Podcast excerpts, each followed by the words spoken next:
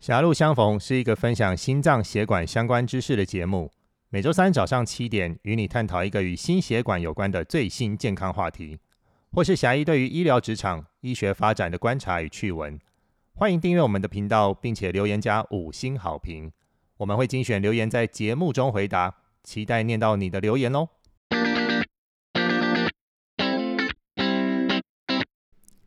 各位朋友，大家好，欢迎再度来到狭路相逢，我是狭义杨志军。那首先跟大家分享一个事情，就是我最近开始在练习跑步。那为什么会突然想练习跑步呢？是因为去年呃，就是十一、十二月的时候，看到呃有这个富士山河口湖马拉松，那那一天好像天气很晴朗嘛。那大家都拍了这个河口湖啊、富士山很漂亮的风景，还有就是我的朋友朋友圈也有一些人就是有去参加，那我就觉得哇好棒啊！那所以就帮自己设定一个目标，就是今年呢，呃十一月我也要去参加这个河口湖富士山的马拉松。好，那其实我以前没有在跑步了，前面的集数也有跟大家分享，好要怎么样。呃，在你一个训练的过程去监测哦你的训练强度，这样才能避免过度训练。那我就给自己呢，大概呃有接近一年的时间来练习这个半马哦。那我的目标是在十一月的时候去参加河口湖的半马哦。那就有一些跑友啊，一些朋友就建议我啊，哦那哦从跑量哦跑步的量开始练起嘛。哦，那就是说，呃，每次呢，呃，先做个，先跑个四十分钟，然后呢，跑一天休息一天，最好一个礼拜可以跑个两到三次。好，那我就是上礼拜开始呢，礼拜天跑了一次的五公里，好，早上跑了一次五公里，好，在我们台南的那个盐水溪公园合体，然后旁边，其实你早上跑那边还不错。那我们家就住在花园夜市的附近。哦，那就离这个河堤盐水溪河堤很近。好，那所以早上我就绕着这个河堤跑。第一次跑完五公里的感觉是两侧的大腿很酸痛。哦，那呃以前我跑步的印象是我的横膈会很痛。哦，那可能呼吸机太过用力。那可能是最近有在练习。拳击啊、泰拳这种无氧运动的关系，哦，这个呼吸横膈的力量有增强，所以这次我酸痛的感觉倒是股四头肌，就大腿的前外侧，哦，那呃其他倒是没有特别不舒服。呃，这礼拜的礼拜天我又跑了一次五公里，这次就花了二十八分钟就跑完了。哦，那每一圈每一公里大概是配速大概都七分多，那心跳呃也在一百四到一百六附近，还是偏快啦。哦，那但是我就是有呃带着一个手表来呃 monitor 我的心跳，那我带的是 Garmin 的手表啦，因为根据很多跑友，好，那他们呢假设是为了跑步使用的，通常都会选择 Garmin 比苹果的 Apple Watch 还多。Garmin 的手表在跑步这方面是，呃，它的软体的资源性，呃呃，各方面还是很好的。那所以我带了一个 Garmin 的手表。那跑友就分享，你要用核心啊，你要用屁股啊，哦，不要只用腿部啊，哦，那包括你一些呃踏步的姿势啦，哦，等等等等。那这一次跑起来的话就比较轻松，那大腿也没有特别酸。那反倒是小腿比较酸痛一点，哦，那希望自己可以呢，呃，慢慢的朝着目标前进，好，那顺利的在十一月的时候呢，呃，去这个河口湖顺利的参加马拉松的比赛。延续这个训练的话题，哈，最近就是有一个病人，他比较特殊哦。其实他也不算病人，算是我朋友介绍的一个职业选手。那他是职业的这个健美运动选手啦。哦。近一年来就是陆续会有胸闷的状况，哦，那甚至睡觉的时候只能侧睡啊，没有办法呃仰睡哈。只要一仰睡，他就感觉到胸部会有闷痛感。哦，那甚至是在训练的时候，呃，偶尔也会感觉到胸部有这种紧紧闷痛的感觉。那我朋友就觉得他可能是心脏需要一些检查喽，那就介绍这位选手呢来让我检查。哦，那我们当然一想就是说，哎，我们先排一个基础的心电图跟超音波嘛。哦，那确定他心脏有没有一些呃结构性的问题。那当然听起来我们还是会觉得胸闷哦。那这样的状况呢，还是要先排除。是不是心血管疾病啦？哦，最最怕就是它是一个心绞痛，那是不是血管呢已经有堵塞了？那是不是心肌梗塞的前兆等等？哦，针对这个心脏的血管或者是心肌缺血缺氧的检查，那其实如果你手边有这本。呃，狭义的五十道心脏密码这本书，你就可以翻到密码四哦，它有一个运动心电图的部分哦，密码四的运动心电图嘛，还有就是密码七这个核子医学检查这个部分哦，六十七页的核子医学检查，运动心电图搭配核子医学检查哦，心肌的灌注造影。这两个检查就可以让你知道哦，你的心脏在休息状态，以及呢，在受压力的状况底下，会不会发生一个缺氧的情形？如果你的心肌有缺氧的情形，就表示呢，你的血管有狭窄，好，那所以血流供应不够，那可能你就要进一步做一个呃心导管去确认血管哪一条血管有没有狭窄，狭窄在哪个位置。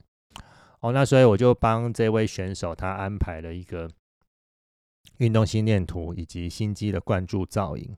哎，他运动心电图跑完了，哦，那心肌的灌注造影也去检查喽。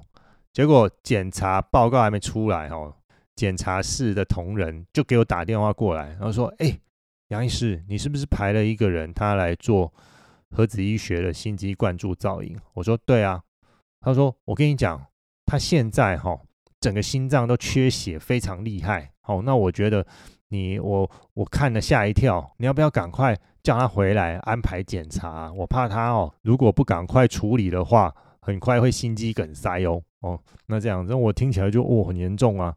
我本来是想说他检查完的隔一周再安排他回诊来看报告嘛。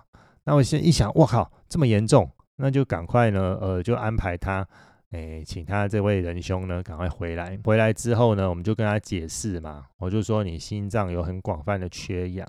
哦，那其实这个时候我心里就有一些疑虑啦。哦，怎么说呢？因为他没有特别是哪一区哦特别缺氧，他就说他的左心，他心脏的左边左心的部分，整个左心的肌肉都是很缺氧的。左边的心肌，我们知道。呃，最大条的是左前降支，好，再来是左回旋支，这两条冠状动脉。哦，那说你说整个心肌都缺氧，而不是部分的，比如说心脏的前壁，或者是心脏的下侧下壁，哦，或者心脏的侧壁，我们可以针对哪一区的缺氧，稍微去判断是哪一条血管、哪一个流域哦出问题。但是你说整个左心都缺氧，那同时两条血管有问题，那除除非主干就已经塞住了，那不然很少会这么严重哦。所以我那时候就觉得，哎，蛮奇怪的这样子哦。那不过还是赶快转介他去心脏内科做心导管检查。哎，结果心导管一照，哎，发现哎，那血管全部都通的，一点钙化都没有哦。因为我们。之前也有帮这位兄弟抽血了，其实他的胆固醇各项数据都非常漂亮哦，所以心导管一做下去，它血管都非常通畅，然后呢一点钙化、一点这个动脉斑块都没有，血管非常通。可是很奇怪的就是，虽然他的血管很通，但是他的血流却比较慢哦。意思就是说，这个我们做心导管就要打显影剂，这个显影剂流进血管的速度比一般人慢呢，哦，比一般人慢。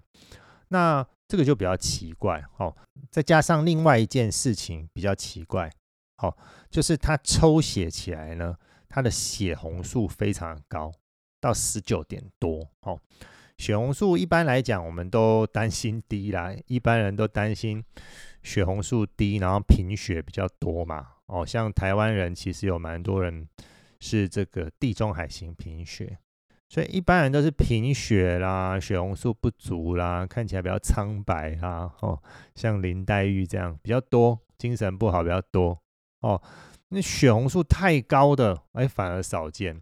哦，可是如果你的血红素其实太高，哎，也不好啦。哦，一般来讲，我们说谁的血红素会比较高，在高山地区，哈，比如说喜马拉雅山区，哦，这一些原住民，他的血红素可能呢，呃，生理性的偏高，因为那个地方空气比较稀薄嘛，哦，所以呢，他们的血红素生理性会偏高。可是我们不是那些极端气候的居民，如果我们的血红素太高，哎，其实也有坏处哦。呃，研究就指出，如果你的血红素超过十九的时候，你中风的机会哦，就比一般人高出四十 percent 哦。那因为血太浓了嘛，哦，那这个粘滞性太高，那就容易呢产生血栓啊。这位选手兄弟呢？可能就是因为血红素太高，导致他的流速比较慢哦。那像这种职业运动员，他们的心肌哦都会稍微的比较厚一些些哦。当然，超音波做起来它是没有到呃病态的心心肌肥厚，还在正常的范围之内。但他们的心脏的肌肉呢，通常都是比较厚一些些的。哦，那再再加上这个血红，可能因为血红素太高，血流速度就变慢了。哦，那相对的会造成哦，就是一个相对的缺氧。哦，就因为它血流比较慢嘛，所以流进去心肌的时候，它的速度比较慢。那你这个心脏的肌肉就会在收缩的时候，呃，相对的产生一个血流不足的情形。哦，那所以我们就帮他放血，放血疗法，这时候就派上用场了哈，就给他放了五百 CC 的血，哦，那他的血红素就降了一 percent，降降了降了一哈，降到大概十八，哦，十七十八这里。那你说为什么他的血红素会这么高？哦，那其实呢，呃，我想不仅是这位选手，其实可能很多的健身健美选手，他的血红素都偏高。哦，因为什么呢？因为他们呃多半呢，呃都有使用这个辅助药物的习惯。哦，那像这种合成的类固醇呢，哦，如果长期的使用这个合合成的类固醇，它其中一个副作用就是让你的血红素变高。哦，血红素。高血红素血症，那其实你说它是副作用吗？其实也算一种正作用啊。你要看你怎么看它哦。那因为他们的他们的这个肌肉需要耗氧量比较大嘛，所以血红素增高有助于他们的肌肉的这种呃表现，肌力的表爆发的表现。那但是血红素太高的时候哦，那你可能呢呃中风的几率又增加。所以我们就建议他，哦，建议他就是呢，呃，把这些他使用的药物，哦，做一些调整，辅助药物做一些调整，特别是这个合成类固醇的部分，那把这个剂量降一些些，在不影响他呃运动表现的前提之下降一些些。好，那另外呢，我们帮他呢，呃，搭配了一些呃让心脏肌肉可以比较放松的药物，好。那事实上，针对于心肌肥厚，呃，我们现在有一些药物，呃，已经证实可以让心肌的肥厚它逆转，让心肌比较放松。好，那现在呃，其实也有另外一个药物，它已经在临床试验的第三期了。哦，那新药，呃，也是针对这个肥厚性的心肌病变。呃，所开发的药物哦，那所以像这个肥厚性心肌病变，一般以前都觉得很难逆转哦，很难逆转。呃，现在有一些药物的确可以给他一些帮忙哦。那所以我们第一个就是呃，请他把这个合成类固醇的使用量减少。那再来呢，呃，搭配一些辅助心脏药物之后，诶，他的症状就获得了蛮好的一个改善哦。然后这个血红素呢，也控制在十六到十八中间，我觉得这个是一个比较不错的数据哈。那所以这边就是要呃提醒一些你有在健身健美的选手啊，或是你有在使用这些呃辅助药物的选手，好，或者是朋友健身的朋友们，最好养成呢这个定期抽血的习惯，把你的红血球的血红素呢控制在十六到十八中间，哦，不要超过十九，哦，那这样子来讲，相对来讲是对你的。心血管来讲是比较安全的呃选择。那今天就聊到这边，狭路相逢，我们下次再见，拜拜。